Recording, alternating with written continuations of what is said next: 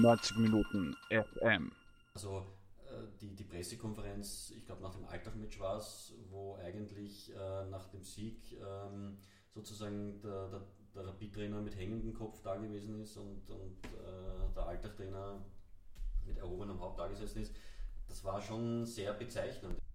Herzlich willkommen zum 90 Minuten FM Fußballjournal. Das ist die 20. Episode. Mein Name ist Georg Sander und ihr liebe Fußballfreundinnen und Freunde habt gerade 90 Minuten AT Chefredakteur Michael Fiala gehört, wie er sich über die Krise beim SK Rapid Gedanken gemacht hat. Und Krisen, da gibt es ja einige in Österreichs Fußball, vor allem bei den sogenannten Großclubs, währenddessen die Kleinclubs gerade eigentlich gar nicht so schlecht performen. Insofern, es gibt Krisen und Chancen in der Bundesliga, vor allem auch in Europa. Aber dann gibt es auch wieder Faktoren, die da mitspielen, wie Schiedsrichter, die einem das Leben manchmal etwas schwer machen. Über all das habe ich mich mit 90 Minuten AT Chefredakteur Michael Fiala unterhalten. Viel Spaß bei unserem Gespräch. Ja, hallo Michael, wir treffen uns, um über den Saisonstart in Österreichs Bundesliga und im Europacup zu sprechen. Es gibt einige Themen, durch die wir uns durcharbeiten wollen. Und das Offensichtlichste nehmen wir gleich zu Anfang. Die Tabelle schaut auf den ersten zwei Plätzen ungefähr genauso aus wie ähm, letztes Jahr. Salzburg sehr souverän, dahinter der Lask mit ein paar Abstrichen, weil sie auch durchrotieren. Der WRC hat noch nicht so viele Punkte, präsentiert sich weiterhin sehr, sehr stark.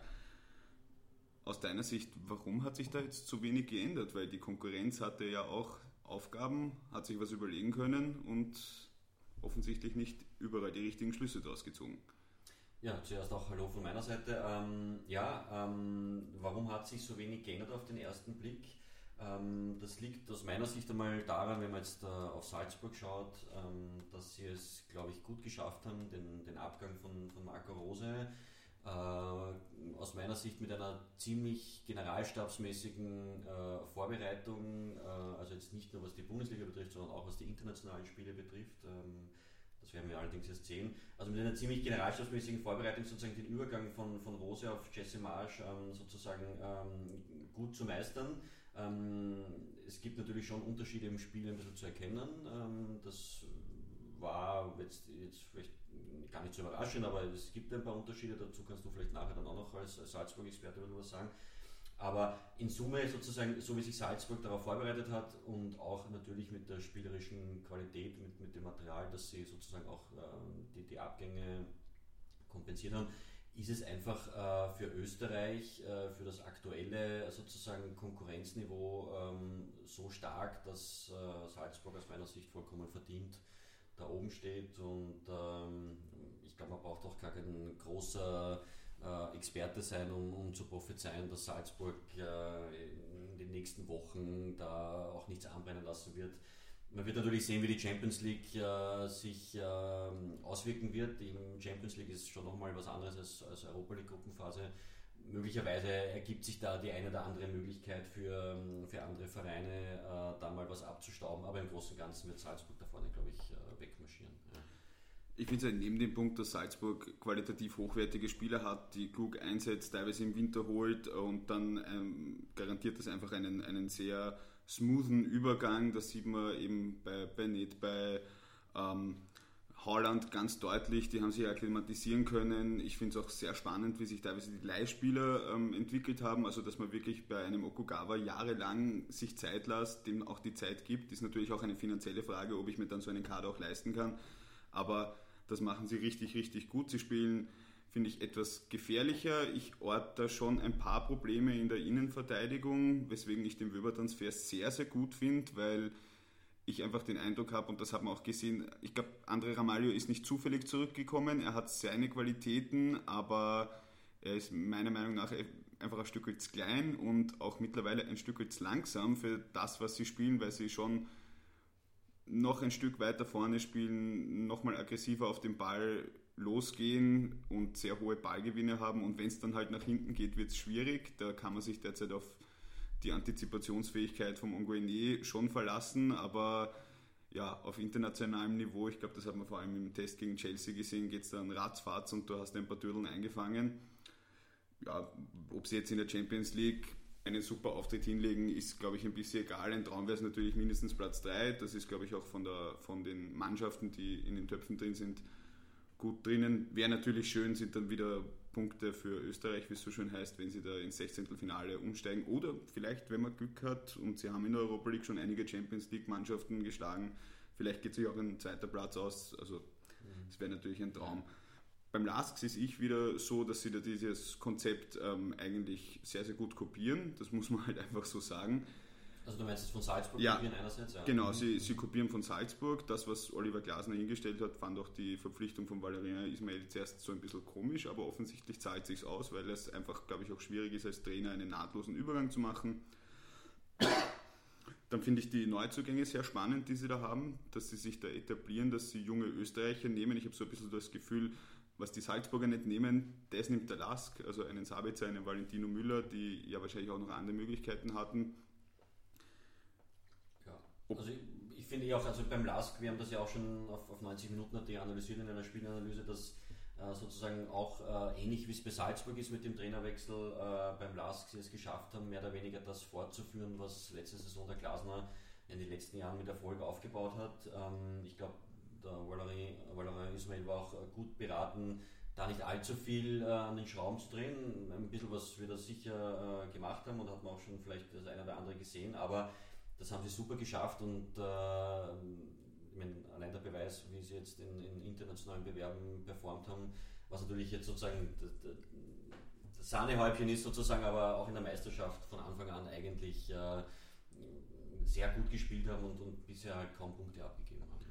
Ich glaube auch, dass es ein bisschen wurscht ist beim LASK. Also es wäre natürlich super ironisch, wenn sie in die Champions League kommen, nachdem Red Bull Salzburg so oft durch die Qualifikation probiert hat. Wobei ich glaube, dass es dann für Salzburg auch ein Stück weit schwieriger ist, gegen eine nicht so spielerische Mannschaft zu spielen, also gegen Partizan Belgrad, die sich dann hinten reinstellen, äh, Roter Stein Belgrad, ist es dann natürlich ein bisschen schwierig, weil die stellen sich halt hinten rein, du musst spielen, bist hinten offen. Das heißt, es ist immer die Frage, ob du es dann als Lask nicht leichter hast gegen Basel, gegen Brüche. Aber sei es wie es ist, sie werden dort spielen, sie spielen mindestens in der Europa League, sie werden vermutlich ein paar Punkte lassen in der Meisterschaft, aber da ist genug Zeit, die sind stabil genug, um da auch in die Meistergruppe reinzukommen. Also das wird ganz gut funktionieren und ich sehe sie eigentlich auch da, wo sie jetzt sind, auf dem zweiten Platz. Das heißt, dass sie dann am Ende Dritter sind, kann natürlich passieren, wenn du ein paar Spiele verlierst, aber die sind da auf einem sehr guten Weg.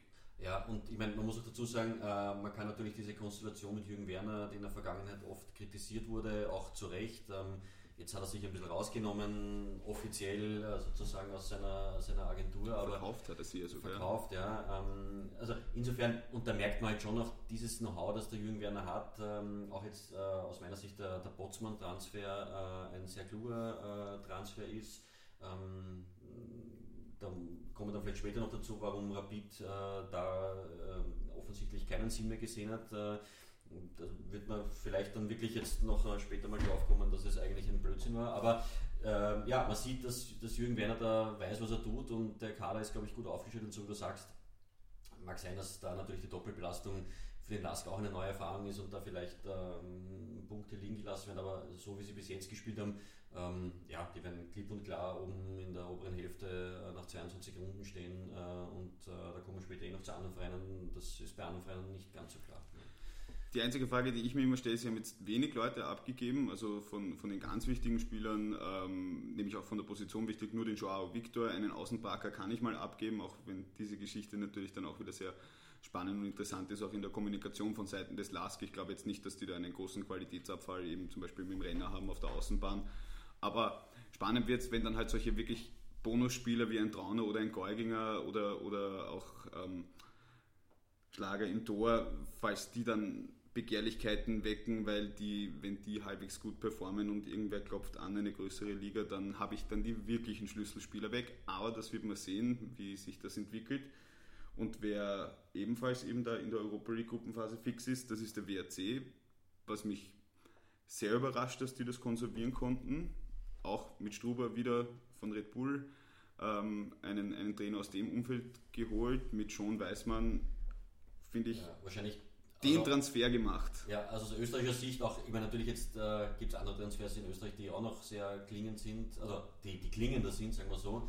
Aber das, was der bisher gezeigt hat, äh, wenn er das Niveau äh, halten kann, ähm, wird man noch sehen, weil es werden sich jetzt vielleicht die anderen Teams auch ein bisschen darauf einstellen, aber Äh, allein was er jetzt schon gezeigt hat, ist sensationell. Äh, also ich glaube, der WRC hat die zweitmeisten Tore in der Liga geschossen hinter Salzburg. Also das ist schon toll. Äh, und so wie du sagst, die haben es auch geschafft, sozusagen äh, diesen Ilzer äh, sozusagen Weg weiterzuführen. auch nicht jetzt allzu viel verändert und haben diesen Übergang super geschafft. Ähm, der WRC wird oft ein bisschen gescholten dafür, da keinen Sportdirektor zu haben und so weiter und so fort, aber die machen sie schaffen es immer wieder sozusagen in den letzten Jahren, sich so aufzustellen, dass sie da vorne mitspielen. Und wenn man jetzt auch auf die Tabelle blickt, der WRC ist Fünfter, ähm, es schaut schon wieder so aus, als sind sozusagen der Salzburg der Lask und dann gibt es halt äh, ein, zwei Überraschungen oder Überraschungsteams, ein, zwei Teams, die kleineren Teams, die vorne mitspielen, wie, wie Hartberg äh, und der WRC und dann äh, kommen schon die, also schon, dann kommen die, die, die vermeintlich großen Vereine, äh, die da schon ein bisschen strampeln, wie das ja nicht den, den Anschluss zu verlieren. Ne? Ich glaube, was man, was man auch so sieht beim WRC, ich bin auch sehr überrascht, welche Spieler man dann holt. Also ich frage mich dann jedes Mal, eigentlich, wenn ich drauf schaue, warum spielen eigentlich Lindl Ritzmeier mit der Auslandserfahrung. Ich denke mir das auch jedes Mal, und das schreibe ich fast auch immer, wenn ich mal schreibe, auch dass ein Busic nach zehn Jahren im Ausland dann halt nur unter Anführungsstrichen in Mattersburg spielt. Der, der Riegler hat einfach einen guten Blick für diese Spieler und ein 33-jähriger Lindl, gut, da muss ich vielleicht da hinten dem Sechser ein bisschen weniger Offensivaufgaben geben, obwohl der Lindl natürlich auch ein Fitter ist, aber der macht mir dann halt meine Assists, meine, meine Pässe nach vorne. Da, da haben sie ein gutes Auge. Auch der Rest, dieses Herz der Mannschaft mit Rinic, Solbauer, die sind auch in einem guten Alter, dass das ähm, einfach gerade gut zusammenpasst. Ja, und da muss man halt schauen, wie, wie die da weitergehen. Aber ich finde, man sieht auch bei Hardback, die ja einen Job festgehalten haben, ähm, die auch mit Tadic gerade einen Stürmer haben, der den Ball nur, glaube ich, einmal schief anschauen muss. Der hat, glaube ich, hatte schon bei einem Torschuss jemals daneben geschossen, also da sitzt gerade alles. Aber da sieht man immer wieder so, dass sich eine gewisse Kontinuität in welchem Bereich auch immer einfach auszahlt. Also ich glaube, das sieht man dann auch bei anderen kleineren Clubs wie Alltag. Natürlich hast du bei Alltag dann einmal das Problem, dass du hinten reinrutscht. Aber wenn man halt eben so die paar Spieler in die Vertrauen setzt, um die man herum aufbaut, wo man dann einen Abgang kompensieren kann, dann funktioniert das. Und ja, weil du Hartberg auch angesprochen hast, das ist schon interessant wieder, dass sie wieder da sind, weil eigentlich waren sie ja dann sozusagen nach der, der Punkteteilung in der letzten Saison sind sie dann ziemlich äh, runtergerastelt und eigentlich äh, fast noch in, in diesen Abstiegsstrudel oder waren eigentlich drinnen im Abstiegsstrudel. Äh, aber sie haben sich wieder erfangen und sind jetzt wieder voll da. Ähm, du hast diese Kontinuität eben angesprochen, man wird da eben offensichtlich nicht sofort nervös, wenn einmal äh, sechs, sieben Spiele nicht so funktionieren. Man weiß, Hardback ist halt Hardback und nicht, der Anspruch ist halt nicht, dass man da ständig da oben mitspielt. Aber wie gesagt, äh, sie sind jetzt zumindest vorne mit dabei. Ich meine, die Tabelle ist jetzt natürlich noch sehr, sehr eng zusammen, vom dritten bis zum zwölften Platz eigentlich, oder bis, zumindest bis zum zehnten Platz sehr eng zusammen. Dann kann in zwei Runden schon wieder ganz anders ausschauen. Aber sie sind am Anfang oben mit dabei und das ist schon wieder eben dieser Fingerzeig zu diesen anderen vermeintlich größeren Vereinen. Ich würde sagen, bevor wir uns mit denen befassen, weil die strauchen ja eigentlich alle drei, ähm, vielleicht ein Blick auf die Fünfjahreswertung. Wir haben uns das diese Woche genau angeschaut. Ähm, ein bisschen abhängig davon, ob es der Last jetzt in die Champions League schafft oder nicht, könnten Platz 10 und sogar vielleicht 9 in Reichweite sein. Wobei man immer dazu sagen muss, die Ukraine ist eigentlich ein Land im Bürgerkrieg, das ist, da ist sehr viel anders, dadurch rasseln sie eigentlich nach hinten durch, ähm, kriegen auch nicht mehr die Spieler, ähnliches in der Türkei, die durch den Lira-Verfall und ähm, den Bürgerkrieg, den der Präsident dort gegen die kurdische Bevölkerung führt, ähm, das stabilisiert den Fußball jetzt nicht, hat mit dem Fußball nichts zu tun, aber dadurch kann Österreich für die erste Europa League 2 Saison 21, 22 vielleicht sogar auf Platz 10 liegen.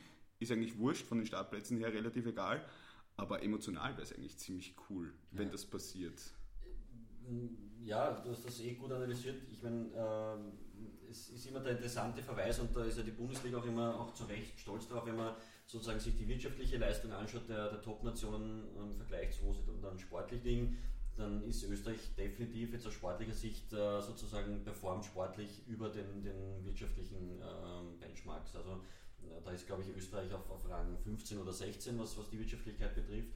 Äh, und sportlich sind wir jetzt seit, seit konstant seit zwei, drei Jahren da weit äh, auf, weiter vorne auf Platz 11 oder 12.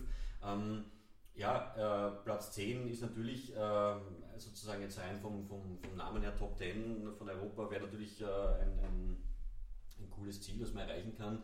Ähm, man sieht es ja allein, äh, ich habe mir das gestern wieder gedacht, äh, die Europa League Playoffs äh, ein bisschen verfolgt gestern Abend und kein österreichisches Team hat gespielt, weil wir einfach schon äh, ein Team fix in der Champions League haben. Das zweite spielt der Champions League Playoff äh, und das dritte schon fix äh, in der Europa League qualifiziert. Also das, das war ja vor Jahren auch schon anders. Ähm, sozusagen die Kehrseite der ganzen Sache ist immer, wenn, wenn, wenn fast die halbe Liga äh, sozusagen eine Qualifikation dann schafft, ähm, haben wir ja auch gesehen, dann kann es auch schneller mal das Pendel ein bisschen umschlagen, wenn dann diese Teams einfach äh, keine Punkte äh, bringen. Ja. Das war auch so ein bisschen der Vorwurf, was machen so kleinere Teams wie WAC oder, oder ähm, auch Altach äh, in den vergangenen Jahren, was machen die in der Europa League, die, die reißen ja keine Punkte, nur fairerweise muss man sagen, wenn man sich anschaut, was, was Sturm äh, da zusammenbringt, dann kann man sagen, es ist auch schon wurscht, ja, äh, wer da dann, also ganz hart gesagt. Ja. Also, Altach ähm, hat da brav gespielt immer ja. in der Quali. Und äh, aus meiner Sicht, wenn man jetzt sozusagen das wieder auf die österreichische Liga zurückführt, was bringt es für die österreichische Liga? Äh, natürlich wäre es super, äh, wenn der LASK die Champions League Quali schafft, weil das sind 15 Millionen mal fix. Ja? Also das wäre ein Riesenschub für den LASK. Äh, wäre auch sicher ein Arschtritt für, für Vereine wie Rapid oder, oder Sturm. Also nicht nur imagemäßig, sondern auch finanziell würde dann zum Beispiel der LASK Sturm einmal gleich einmal deutlich überholen und Rapid nahe rücken. Äh, aber auch für den WRC, wenn die da jetzt, ich weiß nicht, in der Gruppenphase 4, 5 Millionen Euro insgesamt generieren mit Zuschauern, mit, mit, mit Einnahmen aus den Punkteprämien, mit, mit dem Pool, Geld und so weiter, dann ist das natürlich auch wichtiges, äh, wichtige finanzielle Ressourcen, die der WRC dann hoffentlich sehr vernünftig einsetzen wird, um vielleicht die Infrastruktur voranzutreiben, um äh, was auch immer den Nachwuchs äh, zu fördern. Ja. Ähm, also da glaube ich schon, dass es der gesamten Liga, also vor allem bisschen kleineren Vereinen, noch mehr äh, einen Schub geben könnte ich, ich finde diese Diskussionen rundherum, wobei man, was, was die europäische Ebene betrifft, äh, eigentlich die Austria hat jetzt mal schlecht performt, war aber in den letzten Jahren in der Qualifikation eigentlich immer gut dabei. Rapid ist auch sehr, sehr oft durch die Qualifikation gekommen in den letzten Jahren. Sturm ist ein ganz anderes Kapitel, aber also da darf man den Vorwurf dann nicht machen. In der Gruppenphase ist dann natürlich immer eng, da kann viel passieren, da kannst du dort punkten, wo du es nicht erwartest. Ein paar Stehsätze, 3 Euro ins Phrasenschwein, die, da spare ich mir jetzt alle. Aber ich glaube, das ist halt, ich, ich reagiere immer so, ich sage, es ist ein Faktum. Ja? Jetzt ist der WRC halt Dritter geworden, verdient, sie schließen dort an und jetzt brauche ich nicht herumsudern, dass es besser gewesen wäre, wenn die Austria dort wäre. Ja? Also das, meine, es gibt viele Wege nach Europa und wenn ich dann halt ähm, einen teuren Weg habe, wobei man natürlich zum Beispiel gerade bei Rapid nicht vergessen darf, dass ich da jetzt nicht einfach nur das Budget anschaue und sage, die haben so viel Geld, die haben natürlich auch Overhead-Kosten, die haben ein riesiges Stadion zu erhalten. Da müsste man sich eigentlich immer im Detail anschauen, wie viel habe ich denn überhaupt für die Kampfmannschaft zur Verfügung, ob da die Unterschiede dann nach hinten ähm, ja, so der Summe muss man schon einfach auch da feststellen, natürlich haben sie vielleicht in Relation vom Budget weniger, äh, aber absolut gesehen natürlich äh, ja, mit einem Budget von 40 Millionen Euro braucht man nicht reden, wer sozusagen da die Hosen anhat im Vergleich zu einem Verein, der 6, 7, 8, 9 Millionen hat. Aber man sieht halt auch, dass wenn man sich am Transfermarkt klug verhält, wenn man, wenn man ein bisschen ein Auge auf den Nachwuchs hat, ähm, dass man eben halt auch mit einem kleineren Budget nach Europa kommen kann. Und ja, wäre natürlich dann nächstes Jahr wahrscheinlich auch gar nicht mehr so verkehrt, wenn diese neuen Stadien in Wien dann halt auch wieder europäisch bespielt werden oder die Merkur Arena. Aber das muss man sich halt anschauen. Ich glaube, das ist auch eine gute Überleitung zu dem Punkt, warum wir äh, jetzt da diese drei Sorgenkinder haben. Wenn man sich die letzte Saison nämlich anschaut, ähm, es wurden Trainer gewechselt, es wurde sich mit Hängen und Würgen, ähm, also Rapid hat es dann verpasst, aber die anderen zwei Clubs haben sich mit Hängen und Würgen für diese Europa League Qualifikation qualifiziert, nur um dort eigentlich ehrlicherweise sang- und klanglos auszuscheiden gegen doch relativ biedere Truppen aus Norwegen und Zypern. Warum passiert sowas? Die haben ja eigentlich eine Vorbereitung, die haben, können wen holen und dann ja, das ähm, ist natürlich eine, eine, eine Kardinalfrage. Ja. Wir werden wahrscheinlich da jetzt nicht die, die allumfassende Schlussantwort dazu haben, aber äh, wir haben jetzt heute sozusagen äh, auf unserer Website 90 Minuten eine, eine große Analyse zu, zu Ilza zum, zumindest jetzt mal online gestellt, ähm, die sozusagen ein paar Problemfehler benennt. Ähm, Christian Ilzer ähm, könnte natürlich in Gefahr laufen, so ein klassisches Beispiel zu werden, äh, ein Trainer, der bei einem kleineren Verein gut funktioniert hat äh, und dann bei einem großen Verein scheitert. Ja. Ähm, da gab es genügend Beispiele in der Vergangenheit, die kann Rapid nennen, die kann die Austria nennen. Ähm, ja. Ähm, das, äh, man muss auch, auch, fairerweise sagen, das hat auch der Dominik Vogelsinger letztes, letzte Woche im Podcast gesagt, ähm, dass man einfach Zeit auch braucht. Ja. Also die Zeit muss man dem dem Ilzer geben. Ja, da, ich meine, das ist schon ein Unterschied zu, zu Rapid. Ja, der Kübauer hat einfach jetzt schon, schon mehr Zeit gehabt, dazu kommen wir gleich. Ähm, also man muss einfach bei der Austria auch wenn man von dem Weg überzeugt ist, und ich gehe davon aus, dass man davon überzeugt ist, ähm, wobei jetzt auch wieder, Klammer auf, äh, Peter Stöger gekommen ist, äh, wo man jetzt auch natürlich die klassische Situation gehabt haben, wie wir es auch bei Rapid gehabt haben, wir haben zuerst einen Trainer, dann kommt der neue Sportdirektor, passt das überhaupt zusammen? Ja? Ähm, oder hat Peter Stöger vielleicht ganz andere Vorstellungen und, und äh, ja, das, das, das äh, ist auch noch nicht ganz klar. Ja? Aber äh, sozusagen, man muss jetzt natürlich jetzt einmal warten. Ja? Man muss zuwarten, man kann jetzt nicht nach äh, vier, fünf Runden sagen, äh, wir haben jetzt äh, erst zu wenig Punkte gespielt und das Spiel ist eigentlich nicht, nicht anzuschauen und jetzt, jetzt dürfen wir nervös werden. Also da ist es wichtig, wirklich ähm, Christian Ilzer den, den Rücken zu stärken. Aber natürlich wird es dann irgendwann in Richtung 22. Runde gehen und dann wird man sehen, äh, wie sich die nächsten Runden entwickeln. Ich meine, äh, wir haben jetzt dann, wenn wir die Runde vorbei haben, eigentlich ein, ein Viertel der, des Grunddurchgangs dann schon vorbei und natürlich ist noch alles sehr eng beieinander und mit einer Siegesserie ist alles sofort vergessen, was jetzt die ersten vier Runden passiert. Aber es, es fängt ein bisschen so an, oder es fängt eigentlich genauso an, wie es, in, in der letzten Saison ist, was die drei Vereine, die drei Großvereine betrifft, dass da zwei, drei kleinere oben mitspielen und die anderen irgendwie da Mühe haben, Schritt zu halten. Ja. Ähm, also im Fall der Austria, ähm, es gibt da sozusagen ein paar Probleme. Ähm, die Frage ist, wird das der Christian Ilzer, wird er den Turnaround schaffen? das, äh, ja, weiß ich nicht, wie du das siehst. Ja. Naja, die Austria war in den letzten Jahren, ich glaube, wenn man Trainerfriedhof sagt, dann trifft man es ganz richtig und die Trainer, an denen man dann länger festgehalten hat, abgesehen von Karl Dagsbacher, ähm, waren auch nicht unbedingt die, die die Austria dann weitergebracht haben. Also unter Fink ist ja nicht wirklich viel weitergegangen und der war lange da.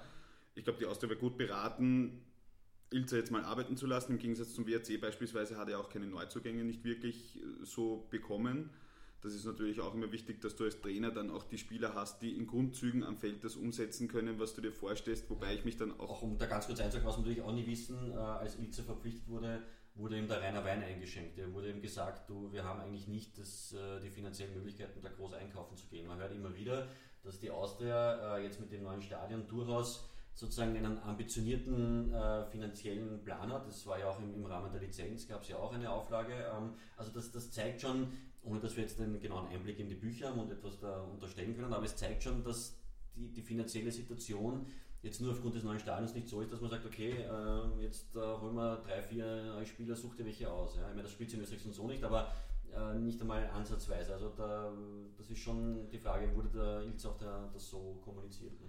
Ja, ich meine, ich glaube, er passt grundsätzlich zu dieser Spieler. Ich glaube einfach, dass das Spielermaterial nicht dazu passt. Also ein James Jago auf die acht Stellen, das geht nicht. Also vergiss es, das, das, das wird nichts. Wenn man sich den WRC einfach angeschaut hat, die haben einfach ein extrem breites Mittelfeld gehabt, nach vorne in die Offensive hin, breite Spieler, ein Stürmer, der weite Wege geht. Auch den Stürmer gibt es nicht wirklich im Kader der Austria. Und da ist jetzt halt die Frage, wann, wann wird es im Fußballbusiness einfach so, dass ich sage, okay, jetzt muss ich den Trainer gehen lassen, weil jetzt stimmen das Spiel und die Ergebnisse nicht. Das ist halt die Frage, ob man den Weg geht. Ich würde der Austria da eher so anraten, wenn man sich eben zum Beispiel die Entwicklung bei Sturm anschaut. Also das war unter Vogel schon noch um einiges schöner anzuschauen und auch Heiko Vogel konnte nichts dafür, dass die halt ständig Stange, Latte, eh so ähnlich wie beim Kogo Djuricin damals. Also das war ein schöneres Spiel oder ein aufregenderes Spiel, vor allem nach vorne hin. Am Ende des Tages kann der Trainer halt auch relativ wenig, wenn die XG-Werte stimmen und der Ball halt einfach nicht rein kann und dann rasselt halt diese gesamte Maschinerie her. Also wenn ich jetzt in zehn Runden als die Austria äh, Achter bin und genauso viele Punkte habe wie Mattersburg und St. Pölten, dann wird man sich schwer tun, an einem Ilzer festzuhalten. Aber ich glaube, dass es ganz gut wäre, dann halt einfach zu sagen, okay, dann pfeifen wir auf diese Saison, machen eine Übergangssaison, weil dieser Kader ist ja zusammengestellt von gefühlt 15 verschiedene Sportdirektoren, 17 Trainern, langfristige Verträge. Da muss ich Leute gehen lassen, damit ich wieder ein finanzielles Pouvoir habe, wen anderen holen zu können. Also ich würde der Austria raten, daran festzuhalten, aber der Fußball ist halt so, irgendwann einmal komme ich an meine Grenzen und wenn weder der Fußball noch das Punktekonto passen, dann wird auch dieses Experiment mit Ilza scheitern. Ne? Du hast, hast Sturm angesprochen, ich meine, äh, die haben, äh, wenn ich jetzt richtig im Kopf habe, sechs Punkte nach den ersten vier Spielen. Ist, ist auch ausbaufähig, äh, ist natürlich äh, jetzt ähm, von den Punkten her könnte man noch sagen, okay, das ist noch irgendwie vielleicht vertretbar, aber ich glaube, die Art und Weise, wie, wie Sturm gespielt hat, hat vor allem also jetzt die, die Sturm-Fans und auch die, die Sturm-Insider und auch äh, sozusagen unseren äh, Sturm 12-Experten Jürgen Bucher sehr verwundert und uns, uns auch eigentlich ein bisschen, dass die Defensive so, so im, im Zentrum steht und eigentlich offensiv so gut wie gar nichts passiert. Und das ist natürlich etwas, was auf Dauer natürlich man äh, auch beobachten wird müssen, ob es da eine Entwicklung gibt. Ja? Ähm, eine Defensive zu stabilisieren ist sicher ein, ein, erster Schritt. Das ist mittlerweile, glaube ich, wenn 90% der Trainer, die irgendwo äh, kommen, äh, sagen, sie müssen jetzt einmal die Defensive stabilisieren. Äh, aber da braucht es jetzt dann schon auch Schritte, weil äh, sozusagen mit, mit der äh, offensiven Torausbeute, die Sturm hat, äh, wird sich äh, wird das wieder ein Zittern werden, auf, wenn man das hochrechnet, dann auf, auf die 22 Runden. Der Jürgen Bucher nennt es ja auch Abteilungsleiter Fußball, also so verwalten, so Beamten Mikado bloß nicht bewegen, nicht so viel verändern. Ich weiß nicht, ob Nestor El Maestro das kann, wenn man sich seine bisherige Performance anschaut, war es schon so, dass er viel gewonnen hat, aber jetzt nicht unbedingt für Offensivspektakel gestanden mhm. hat. Ähm, das ist ja irgendwo auch okay, aber ich glaube, dass gerade die Sturmfans, eh, so wie es der Jürgen dann auch geschrieben hat, die haben dann vielleicht lieber ein 3 zu 3 und nicht einen 1 zu 0 Sieg wie gegen Wolfsberg, wo man im Endeffekt eigentlich von der ersten Minute angesehen hat, dass Wolfsberg einfach viel stärker ist. Ja. Und äh, ich glaube, dass es bei, beim, bei Sturm noch ein Stück weit wurscht ist, die Fans eine Übergangssaison, einfach weil es in den letzten 20 Jahren ja auch sehr schlechte Saisons gegeben hat, ähm, akzeptieren würden, wenn die Leute am Feld ihnen halt auch einen Fußball zeigen, der spannend ist. Ja. Wobei man da dann halt auch sagen muss, Günter Kreisel ähm, wurde hochgelobt früher immer und hat bei Sturm auch am Anfang funktioniert. Ähm, hat ein gutes Händchen gehabt. Er ist der Sportdirektor, der Peter Schul länger als eine Saison bei einem Verein gehalten hat und Respekt, ja, und der dann auch geliefert hat. Aber ich glaube, dass der auch schon ein bisschen, wenn man sich so Interviews anschaut, also der, bei dem wackelt es dann irgendwann einmal auch. Ja. Weil du hast die, die Geduld angesprochen, ja. äh, sozusagen die, die Sturmfans durchaus haben. Äh, ja, man kann es aber auch so sehen, wie es der Jürgen Bucher geschrieben hat, dass natürlich nach der Meligzeit äh, die Geduld schon ziemlich strapaziert ja. ist. Ja? Ähm, und äh, es jetzt vielleicht weniger darauf ankommt, äh, mal da ein, ein 1 zu 0 hinzunudeln oder ein, ein 0 zu 0, sondern wirklich versuchen, ein, ein Spektakel zu zeigen. Ähm, ich meine, zum Thema Spektakel, wenn ich mir dann den Kader anschaue in der Offensive bei Sturm, ich meine, sie haben den, den albanischen ähm, Bekim Balai äh, geholt und äh, interessanterweise ist jetzt äh, Philipp Rosiner noch immer im Kader. Der war eigentlich, ich weiß nicht, wann die erste Meldung gekommen ist, dass er eigentlich äh, sogar offiziell von Sturm in einer Pressemeldung, ja, also er kann sich da sozusagen jetzt einen Verein suchen äh, und jetzt ist er noch immer im Kader, jetzt ist die Transferzeit auch bald zu Ende. Also das zeigt doch ein bisschen ähm, natürlich jetzt kann man nicht sich jetzt immer Stürmer wünschen oder Offensivkräfte, wie man es gerade haben will, aber das zeigt aus meiner Sicht schon, dass man auch da vielleicht gar nicht so, so richtig weiß, will man jetzt den Hosener behalten oder nicht. Eigentlich, eigentlich will er nicht haben oder er passt nicht wirklich ins System, aber wer, wer spielt dann sonst vorne noch? Ne? Man hat den Pink noch, aber ähm, ja, also das zeigt auch ein bisschen so ein, ein, ein, eine gewisse äh, also jetzt Ratlosigkeit ist vielleicht ein bisschen zu, zu hart, aber es zeigt aus meiner Sicht, sie sie wissen auch nicht so recht, wie, wie sie das, das Spektakel vorne eigentlich umsetzen wollen. Ne? Und vor allem das Problem ist ja, dass eben, wie wir schon vorhin gesagt haben, eben diese kleineren Teams sich auch auf dieses Spektakel verstehen. Also gerade wenn man sich vergegenwärtigt, dieses, ich fand, das war ein geiles Spiel, Alltag gegen Hartberg, also das war wirklich cool zum Zuschauen, weil da auch zwei Trainer, die nach vorne denken, aufeinander getroffen sind und das geht dann, das hätte dann 4, 3, 5, 4, 5, 5 auch ausgehen können. Und das Problem, das ich dann aber habe, wenn ich selber mich gerade in der Defensive stabilisiere und die Spieler qualitativ nicht so weit über den anderen drüber stehen, weil ich glaube, ein Mergin Berischer würde Sturm gut zu Gesicht stehen, natürlich, ja, aber, ähm, oder auch ein Dario Tadic vielleicht jetzt, damit irgendwer trifft. Ähm, da, da komme ich dann in die Probleme rein. Wenn ich es hätte wie früher, wie vor zehn Jahren, wo wir, wo, was weiß ich, vier Mannschaften halt halbwegs mit dem Ball spielen können, eben die vier großen und dann habe ich sechs andere Mannschaften, die sich nur hinten reinstellen, ja, dann geht das vielleicht ein bisschen leichter. Nur dieses defensive Stabilisieren und dann nach vorne wenig spielen geht halt dann schwer, wenn mhm. Die möglicherweise nicht so reiche Konkurrenz da auch einfach besser spielt. Weil dann denke ich mir als Fan auch irgendwann, ja, warum schafft er das in Hartberg? Ja. Und warum schaffen wir das nicht? Ja, aber interessant auf jeden Fall, dass, äh, also jetzt um abschließend bestimmen, äh, dass sozusagen mit dem Trainerwechsel, der ja eigentlich recht positiv äh, da in Graz aufgenommen wurde, auch im, Umfeld, eigentlich jetzt schon nach den ersten Runden schon wieder so, dass alles ein bisschen ins, in ein Fragezeichen umgewandelt wird. Also das ist schon überraschend schnell gekommen. Aber damit kommen wir auch schon äh, zum nächsten großen Sorgenkind, äh, sozusagen, wenn man die, die Größe der Vereine hernimmt. Wir hätten jetzt ja. sagen können, in Graz gibt es ein hypernervöses Umfeld und das gibt es ja auch ja. beim SK Rapid Wien. Das gibt es auch beim SK Rapid Wien, ja genau. Also ich meine, ich, ich schaue mir gerade die Tabelle an, nochmal an, um ich einen Blödsinn zu erzählen. Ähm, vier Spiele, fünf Tore und fünf erhalten, ein Torverhältnis von null. Ähm, punktemäßig zwar jetzt mit sieben Punkten okay. von den drei Großvereinen noch am besten und ist durchaus okay. Noch dazu, wenn man bedenkt, dass man ja gegen Salzburg gespielt hat, ähm, wo man damit rechnen konnte, dass man sozusagen verliert, dann kann man immerhin sagen, okay, äh, wenn man jetzt die Nicht-Salzburg-Spiele betrachtet, zwei Siege, ein Unentschieden, also eigentlich punktemäßig okay, aber selbst äh, der Sieg gegen Alltag hat ja gezeigt, wie das aufgenommen wird, nämlich äh, gar nicht gut, äh, weil man das ja eigentlich, vor allem wenn man die zweite Hälfte anschaut, der Alltag, äh, ich meine, an die Wand gespielt ist vielleicht ein bisschen übertrieben, aber Alltag hat Rapid äh, gezeigt, wie man dominiert, wie man ein offensives Spiel aufzeigt und hat also wirklich Rapid mit, mit viel Glück da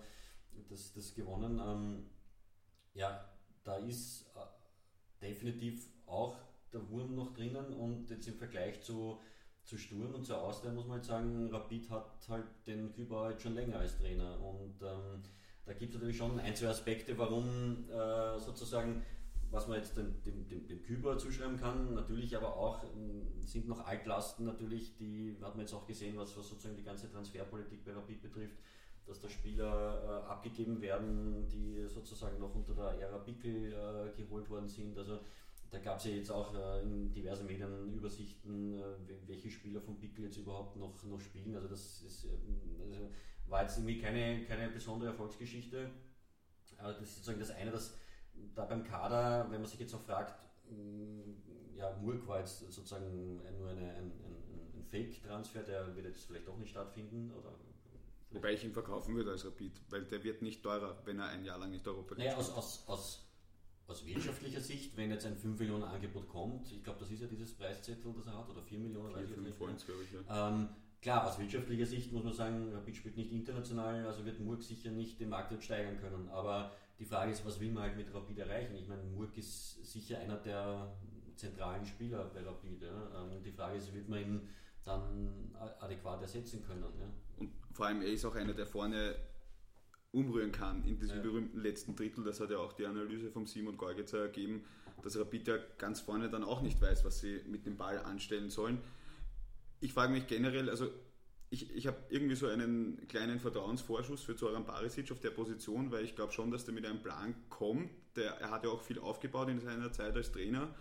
Ähm, was Rapid halt braucht, ist halt wirklich dieser Fokus, die eigenen Leute einbauen, weil du siehst das halt dann halt einfach bei einem Mülltür, der kostet mir nichts, weil der ist da und dann verkaufe ich ihn um, um 5 Millionen Euro. Und wenn wir uns den Fußballmarkt anschauen, wirst du vielleicht in zwei Jahren, wenn du eine halbwegs gute Europa League-Saison irgendwann einmal wieder spielst, einen solchen Spieler, der dich nichts gekostet hat, minus dem Gehalt, um 10 Millionen Euro verkaufen. Also so funktioniert ja der Markt und ich glaube auch, dass sie ein bisschen dort so hingehen. Und das wird natürlich Zeit brauchen. Ja? Das, das ja. wird man frühestens in, in, einem Jahr mal vielleicht erste zarte Ergebnisse sehen. Aber wir kennen das Rapid-Umfeld noch dazu äh, äh, mit der Präsidentenwahl, die jetzt ansteht. Die, die macht ja sozusagen Mitteldorf doppelt nervös. Jetzt gibt es drei Präsidentschaftskandidaten. Äh, da wird man sehen, wer wird überhaupt zugelassen. Also da, da, wird, da, wird, ähm, da gibt es schon so viel Unruhe neben dem Ganzen. Und ähm, ich habe das letztens auch äh, mit einem anderen Rapid Insider diskutiert, dass natürlich diese sportliche Performance extrem abfärben wird auf diese Präsidentenwahl, weil äh, wird Rapid am 22. November, wenn glaube ich die Wahl stattfindet, ähm, sportlich gut dastehen, dann wird das eher sozusagen die bisherigen Entscheidungsträger natürlich bevorzugen. Wird Rapid am 22. November eher so um Platz 6, 7, 8 herumgrundeln, ja, dann wird es möglicherweise äh, den nächsten großen Umbruch geben, weil es gibt ja durchaus Teams, die eben antreten und sagen, hm, na, eigentlich hätte ich Zoran Barisic nicht als Sportdirektor so gesehen. Ja? Also das, das wird noch sehr spannend. Ähm, aber das ist sozusagen wieder was eher langfristiges. Äh, kurzfristig, äh, ja, um auf die Küber zurückzukommen, ähm, wir haben diese Bestellung durchaus sozusagen, wie wir es immer machen, kritisch begleitet. Das heißt jetzt nicht, dass wir es per se negativ sehen, aber wir haben schon darauf hingewiesen, dass natürlich die Art und Weise, wie Didi Kübauer bisher gespielt hat oder vor allem beim, auch beim, beim SKN durchaus sehr erfolgreich war, natürlich nicht das ist, was man bei, bei Rapid äh, erwarten darf. Ja? Oder also das, das ist schon ein, ein, ein anderes Auftreten, das Rapid hier an den Tag legen muss. Und ähm, ja, bisher hat es aus meiner Sicht nicht geschafft, Rapid diesen Stempel aufzudrücken, den Rapid spielen will. Äh, und was mich besonders irritiert ist, ähm, das betrifft aber generell die österreichische Fußballlandschaft, äh, aber bei Rapid höre ich es halt auch immer wieder oder immer öfter, ist dieses äh, äh, Mentalitätsgequatsche und dieses äh, immer wieder Feststellen nach Niederlagen, dass da offensichtlich irgendwelche Spieler nicht bereit sind, irgendwas zu tun. Äh, da frage ich mich dann schon. Äh, also erstens, es wird nicht so sein, dass elf Spieler plötzlich keine Mentalität haben. Ja, das ist, also das ist, also das halte ich schon gar nicht aus. Ja. Aber sozusagen immer dann das als, als, als Meinung preiszugeben, warum ein Spiel nicht funktioniert, weil offensichtlich einige Spieler nicht bereit waren, das umzusetzen, äh, dann frage ich schon, wer ist in der Verantwortung, das den Spielern eigentlich beizubringen? Ja? Also das ist der Trainer. Ja? Und ähm, also äh, die, die Pressekonferenz, ich glaube nach dem Alltag-Match war es, wo eigentlich äh, nach dem Sieg ähm, sozusagen der, der, der Rapid-Trainer mit hängendem Kopf da gewesen ist und, und äh, der Alltag-Trainer mit erhobenem Haupt da gesessen ist. Das war schon sehr bezeichnend. Ja? Also irgendwie hat man so ein bisschen das Gefühl, dass äh, der Didi Küper nach außen hin da oft Phrasen verwendet und dann aber selbst nicht weiß, was eigentlich äh, intern zu tun ist. Weil das eine ist, okay, ich kann die Medien mit Phrasen bedienen, die können dann daraus machen, was sie wollen. Ja? Aber das andere ist, was, was mache ich intern? Habe ich intern, habe ich eh den Plan? Und das ist, äh, ja, das sehe ich in der Saison noch nicht, dass sich da jetzt die große Entwicklung ergeben hat. Ja. und dann wird wahrscheinlich wieder das passieren, was einfach im Fußball logisch ist. Wie lange kann ich einen Trainer festhalten, wenn er an den Zielen vorbeischrammt? Und ich habe ja schon den Anfang, ich habe schon im letzten Herbst ein bisschen komisch gefunden, dass man äh, Didi Küber einfach einen Dreijahresvertrag gibt. Ich meine, das ist nett, wenn man es macht, aber aus der Situation heraus, wo man eigentlich damit, äh, ich bin mir jetzt nicht sicher, ob man schon wusste, dass Pickel geht, aber es hat sich angedeutet, dass sich einfach in der sportlichen Führung und mit der Präsidentenwahl einiges tun wird und dann gibt man einem Trainer einfach so einmal einen riesen Vertrauensvorschuss mit einem Dreijahresvertrag, das ist natürlich schwierig und er ist halt dem eigentlich auch nicht nachgekommen. Er ist ja. ins untere Playoff gerutscht, er hat es nicht geschafft, sich für Europa zu qualifizieren. Ne? Und ich erinnere auch daran, ich habe das noch wirklich im Ohr wortwörtlich, als der Didi Küber präsentiert wurde, als man den Freddy Pickel gefragt hat, warum ist die Wahl auf Didi Küber gefallen und die sozusagen die Hauptantwort war, ja, weil er Rapid kennt und jetzt Ruhe reinbringt. Das, also das ist ja äh, das zeigt, wie, wie, wie erschreckend sozusagen diese Personalauswahl generell ist. Unabhängig, ob jetzt der Didi Küber funktioniert bei Rapid oder nicht, aber ich kann noch nicht sagen, ich hole einen Trainer, weil er jetzt Ruhe reinbringt in den Verein und, und Rapid kennt. Das ist ja kein, kein, kein Qualitätskriterium. Das kann man auf, auf Platz 20 der Qualitätskriterien kommen. Ich muss doch wissen, was will ich von einem Trainer haben, was spielt er, was kann ich von dem verlangen, was, was hat er schon gezeigt. Äh, nur zu sagen, Rapid-Legende, der kennt Rapid und er, er, er beruhigt jetzt das Rapid-Umfeld, ja, das ist, äh, also das hat mich damals schon sehr gewundert und ähm, ja, das äh, wird sich zeigen. Und was jetzt auch noch spannend ist, aus meiner Sicht langfristig gesehen ist, inwiefern sozusagen Zoran Barisic und Didi Küber, die natürlich äh, Best Friends sind, ja, ähm, auch fachlich sozusagen zueinander passen. Ja. Ob ein, ein Zoran Barisic zum Beispiel einen Didi Küber als Trainer ausgewählt hätte. Das wird, diese Frage kann man natürlich stellen, aber wieder natürlich nie beantworten. Aber das wird sich auf lange Sicht auch zeigen, ob das äh, konzeptionell zusammenpasst. Das stimmt und vor allem ähm, sieht man dann auch zum Beispiel einfach auch bei Rapid im Umfeld, dass die Leute einfach irgendwie was anderes haben wollen. Um jetzt ein bisschen so den Bogen hin zu spannen zu den Zuschauern, die ja eigentlich auch nicht im Steigen begriffen sind. Also wir pendeln uns wieder auf dem Vorjahresniveau ein. Mhm. Darf ich dir noch ganz kurz, ja. bevor wir vielleicht zu den Zuschauern kommen, noch ein kurzes Rapid-Thema anschneiden, ja. Äh, das in den letzten Tagen sehr äh, viel ähm, Unruhe oder, oder Blätter rausstehen sollte. Das war dieses Ansinnen des LASK, äh, die, die Rapid-Partie am Samstag zu verschieben, weil ja die Champions League, das Playoff ansteht. Und da gab es wieder mal sehr heftige Kritik. Äh, heute hat der LASK-Präsident nochmal nachgeschossen und hat gemeint, also der Sigmund Grub hat gemeint, äh, ja, dass äh, bei Rapid hört die Solidarität da auf, wo der eigene Name sozusagen äh, dann endet. Ähm, ähm, also ich habe das eh auch in einer Kolumne von mir geschrieben ähm, und das, ich möchte das nur ganz kurz sozusagen abschließen, das Thema. Also man kann natürlich Rapid oft genug vorwerfen, dass sie nicht solidarisch sind, dass sie vielleicht ein bisschen äh, so wie so ich, ich vergleiche es immer so ein bisschen wie das Bayern München in den, in den 90er Jahren, so ein bisschen, ein bisschen großkotzig daherkommen. Ja. Ähm, aber in dem Fall äh, zu sagen, am Dienstag am Abend nach dem Match, äh, naja, eigentlich will ich jetzt am Samstag das Spiel verschieben, also das ist einfach nur naiv und ähm, was die belgische Liga macht, ist die belgische Liga, das kann man dafür auch kritisieren, das hat die Bundesliga eh auch so ganz richtig gemacht. Ähm, aber ähm, ja, also aus meiner kurz abschließenden Meinung dazu, dass dieses Spiel nicht verschoben wurde, ist vollkommen logisch. Das, ist so ein, ein Rattenschwanz an, an, an, Verkettungen, die dann weiter passieren, wenn man dieses Spiel absagt, dass das nur äh, Probleme mit sich bringt und ja, äh, Doppelbelastung ja, wird hoffentlich der Lask auch gewusst haben, dass es geben wird.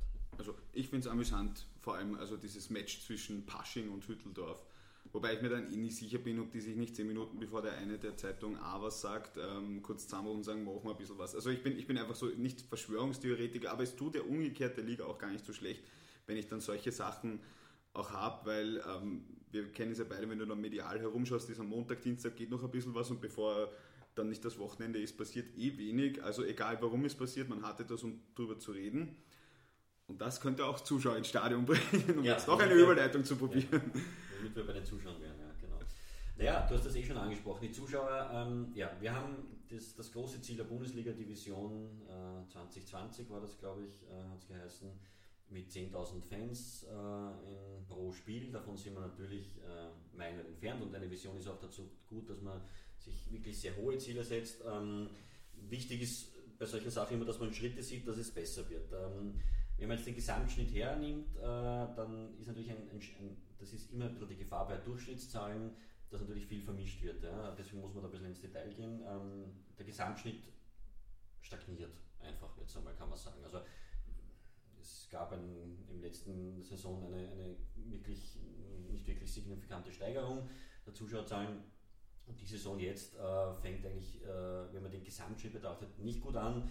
Ähm, was, wenn man es dann jetzt im Detail betrachtet, aus meiner Sicht einen großen Faktor hat, es ist nun mal so, dass Rapid das äh, Zugpferd der Liga ist und wenn Rapid wenig Fans hat, dann oder wenn Rapid viele Fans verliert äh, pro Spiel, dann tun sich natürlich alle anderen Vereine schwer, das aufzufangen. Das haben sie aber getan. Ja? Also wir haben, der Schnitt ist gleich geblieben, obwohl Rapid Zuschauer verloren hat. Ja? Also sprich, Salzburg hat mehr Fans, es haben die, ein paar kleinere Vereine haben ein bisschen zugelegt, das heißt, die haben sozusagen das Minus von Rapid ähm, aufgefangen. Ja? Also, und, und da, um nochmal das bei Rapid zu beurteilen, ähm, natürlich sind sie immer sehr stolz darauf, dass sie die meisten Fans haben, die meisten Sympathisanten. Sie sind auch in, in der Großstadt äh, in Wien und haben auch deutlich mehr Fans als die Austria, also auf das kann man alles stolz sein.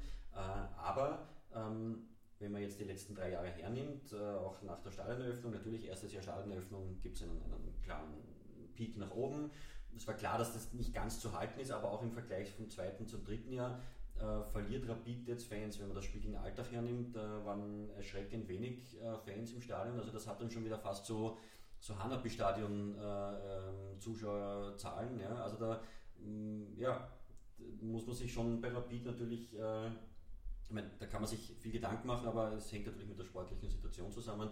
Würde Rapid vorne mitspielen, also ich sage jetzt, hätte Rapid in der ersten Runde Salzburg geschlagen und hätte jetzt äh, vier Siege, dann würden jetzt gegen den Lask wahrscheinlich nicht knapp 15.000 Karten verkauft sein im Vorfeld, sondern 20.000 und man hätte wahrscheinlich dann 22.000. So wird es am Samstag, weiß ich nicht, ich schätze es werden, werden knapp 20. Ja? Ähm, und eigentlich hätte dieses Spiel eine volle Hütte durchaus verdient. Ja? Ähm, also das ist sozusagen das Dilemma, Rapid verliert und die, der Rest der Liga kompensiert dieses Minus. Äh, würde Rapid sozusagen auch wieder performen, dann könnten wir uns langsam wirklich auch über eine, äh, Steigerung auf, ich weiß nicht, auf 7.000 oder 7.500 einmal unterhalten.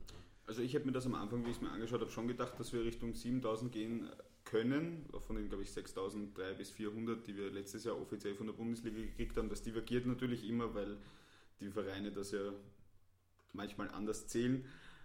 Ähm, ich glaube, es sind einige, einige Entwicklungen sind richtig, richtig gut. Draußen in Alltag haben sie jetzt die neue Tribüne fertig und wenn da dann sportlich auch was geht. Ich meine, das Problem ist halt, wenn Alltag einen Schnitt von 4000 hat und die Hälfte mehr hätte im Stadion, sind es halt 6000. Wenn Rapid gegen Alltag umgekehrt jetzt 13.000 Leute hat und beim Rückspiel in der Meistergruppe würde es um etwas gehen, dann sind dort halt natürlich 25.000 Leute.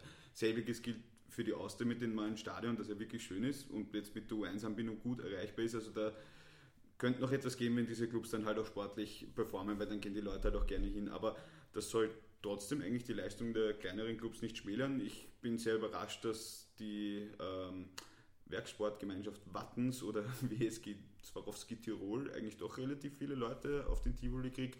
Auch in Wolfsberg merkt man, dass sich etwas bewegt.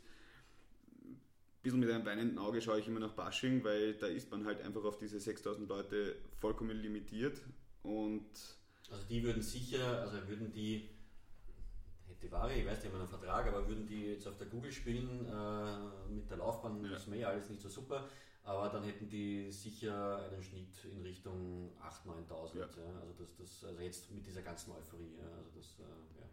Aber man kann es man weiter beobachten, es tut sich was, sogar in Mattersburg wurde eine Tribüne errichtet und wenn sich sogar in Mattersburg in der Infrastruktur etwas tut, ohne dass man der Familie Puppe quasi die also Lizenz an, an die Schläfe, ja. die Lizenzpistole an die Schläfe hält, wie damals bei der Rasenheizung. Aber es ist wieder mal eine klassische Mattersburger Minimalstlösung, was da hingestellt wurde. Also es ist sozusagen, also ich habe es noch nicht live gesehen, ja. aber ich habe es auf Bildern gesehen und mir gedacht, na, servus. Ja. Also äh, natürlich hat man sozusagen wieder die Pistole angesetzt. Wenn die Lizenz in Zukunft äh, kein Thema sein soll, dann muss man das jetzt machen. Äh, und äh, ja, die Bilder, also das ist, wo ich mir dann denke, okay, äh, wenn ich das dann sehe, äh, also wirklich den, den, den, den Charme einer, einer Bundesliga strahlt das nicht aus, diese Tribüne. Ja. Das ist so, ja. Ähm, gut, aber das Mattersburg ist generell da infrastrukturell vor allem. Ja. Aber wie gesagt, es tut sich halt doch einiges. Also ich kann mir, wie gesagt, auch bei Wolfsburg vorstellen, dass sie da ein Stadion investieren werden, was ja, glaube ich, eigentlich, wenn der Herr Riegler investieren wollen würde, der hat ja, glaube ich, auch ein paar Euro auf der Seite. Der könnte, aber man muss sich das halt natürlich auch als, als Wirtschafter irgendwie auf längere Sicht anschauen, genauso wie in Hardback. Also da jetzt sofort irgendwie ein neues Stadion hinzupflanzen, ähm, halte ich dann auch manchmal für übertrieben. Dort, wo ein Standort eben wie in Alltag einfach seit Jahren gegeben ist oder auch wie, wie bei der Esphorit, die ja seit Jahren dann nie schlechter als 15. Verein österreichweit waren. Ich sollte es mit dem 15 nochmal nachschauen, weil ich mir jetzt, wo ich sage, nicht mehr ganz sicher. Da macht es dann natürlich Sinn, wenn ich immer, wenn ich zu den Top 15 Vereinen gehöre. Ja, ich kann ja mal absteigen als Alltags. Das kann ja passieren, komme ich wieder rauf. Ähm, also da muss man dann vielleicht den einen oder anderen kleineren Verein auch etwas in Schutz nehmen, dass man sagt, man kann nicht jedes Mal sofort, nur weil man aufsteigt, sofort ein Stadion hinstellen. Das kostet den Verein was, das kostet die öffentliche Hand was. Aber man, man sieht ja dann auch bei den Vereinen, die jahrelang in der Infrastruktur nichts investiert haben, wie Admira oder Mattersburg, ähm, aus verschiedenen Gründen, dass es die Leute dann dort auch irgendwann nicht mehr interessiert. Ja. Ja, bin ich, bin ich bei dir. Also wie gesagt, Zuschauer ähm, ja, hängt natürlich äh, davon ab, äh, was sich eben bei, bei Rapid tun wird, das ist einfach, äh, wenn man den Gesamtschnitt betrachtet, einfach ein, ein, wesentlicher Faktor. Und die anderen arbeiten eh auch brav. Äh, ja, muss man einfach äh, ein bisschen abwarten, aber die großen Sprünge sind jetzt wahrscheinlich in der Saison aktuell nicht zu erwarten. Könnte dann spannend werden, wer nächstes Jahr dann draufkommt. Genau. Außer die Schiedsrichter verhindern dieses, was uns zu unserem letzten Thema bringt. Ja. Vielleicht sollten wir diese Übergänge alle einfach rausschneiden und einen Pfiff reinmachen. Liebe Hörer, wenn ihr das jetzt hört, äh, könnt ihr uns ja Feedback geben, ob das äh, besser wird oder nicht.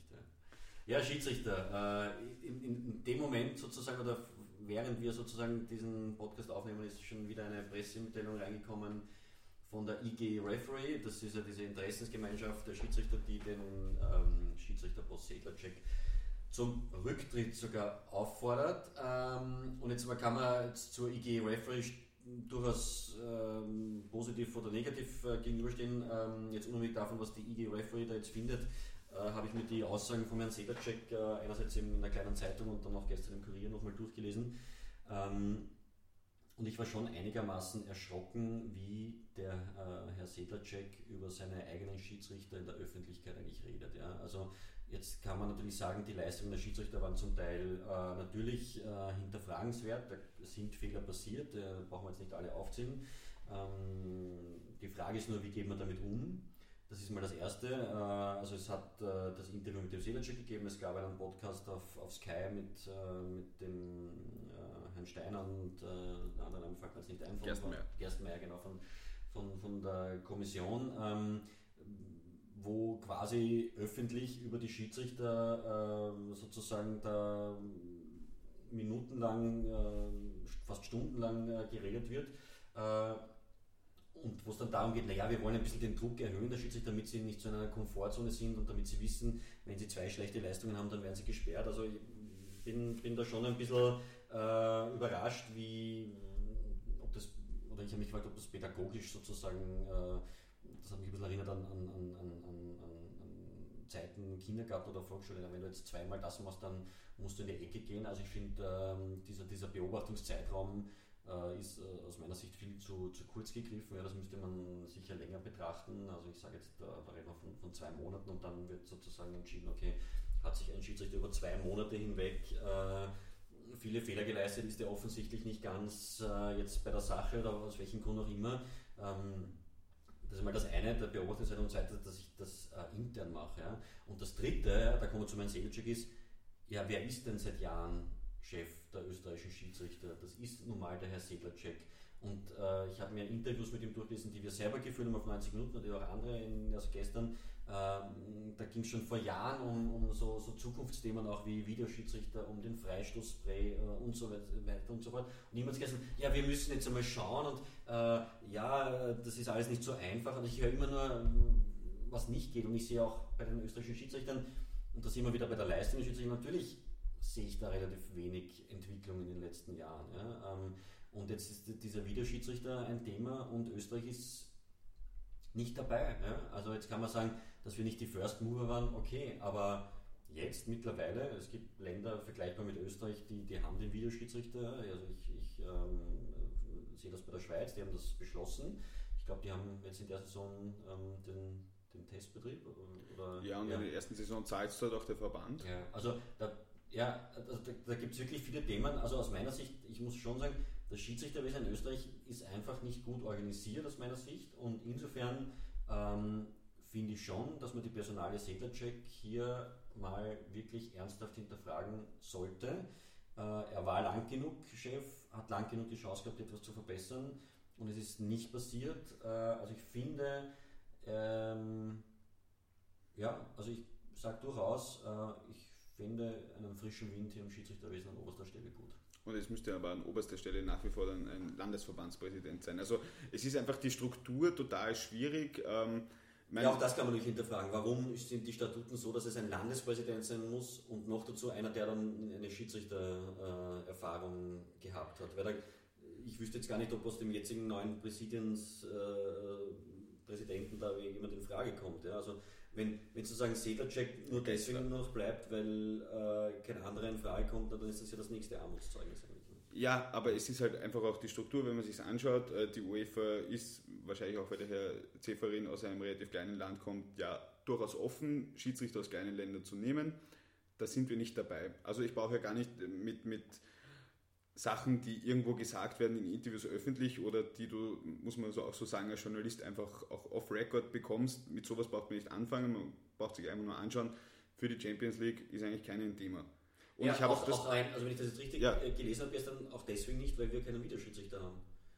Weil sie sagen, sie nehmen in der Champions League nur Schiedsrichter, die Erfahrung mit Videoschiedsrichtern ja. haben. Ne? Also äh, eh klar, ich meine, ich kann nicht dann beginnen, jetzt dann nur für die Champions League österreichische Schiedsrichter plötzlich den Videoschiedsrichter einzuschulen. Ne? Also das, ich meine, natürlich ginge das, ja, aber die UEFA sagt natürlich vollkommen recht, okay, wir nehmen eher Schiedsrichter, die Erfahrung mit Videoschiedsrichter haben. Ne? Und ich glaube auch, dass es halt auch viel mit, mit dem Umgang auch medial zu tun hat, weil ähm, wir hatten ja auch die Sachen, dass ein Schiedsrichter in Oberösterreich ähm, auch ähm, ähm zumindest bedroht wurde. Ja? Also ich meine, damit musst du auf der einen Seite erst umgehen können, da bist du als Schiedsrichter, wenn du halt gegen äh, gewisse Vereine oder gefühlt Fehlentscheidungen gegen gewisse Vereine hast, dann auch tagelang ähm, der Sündenbock und natürlich nicht die Leute, die vielleicht das Tor nicht getroffen haben. Also da, da, muss ich da vielleicht auch etwas ändern, um auch diese, diesen Beruf auch attraktiv zu machen, weil ich meine, ich glaube, es gibt sehr viele fitte junge Leute, die in der Akademie vielleicht waren, die halt wirklich einen Fußballblick haben, für die es halt nicht erste, zweite Liga reicht, die wahrscheinlich auch super Schiedsrichter wären, aber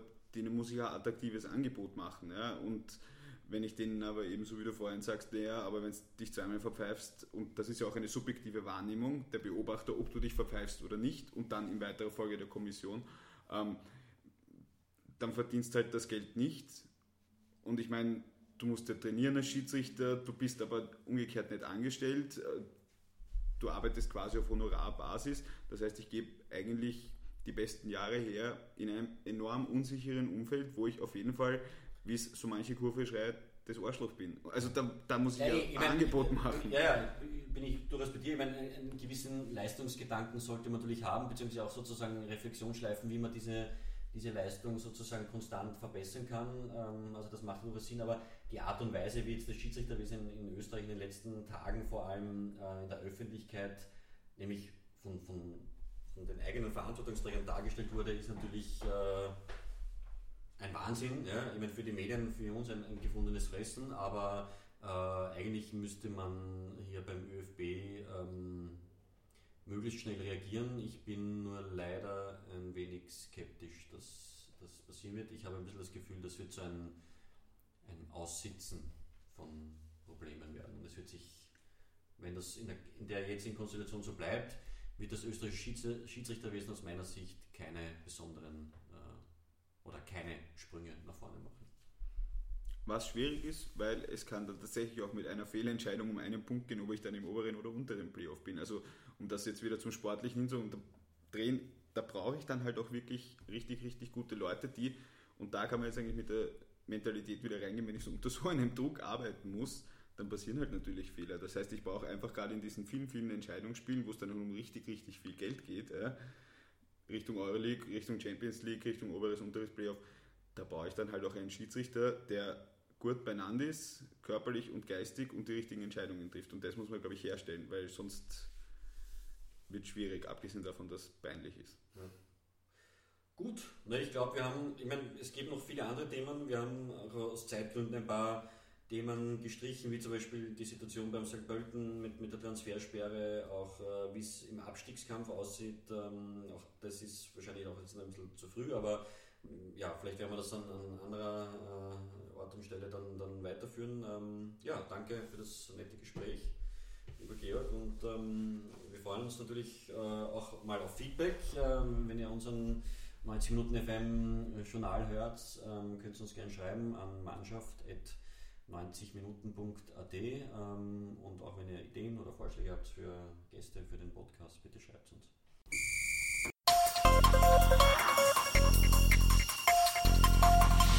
Neunzig Minuten FM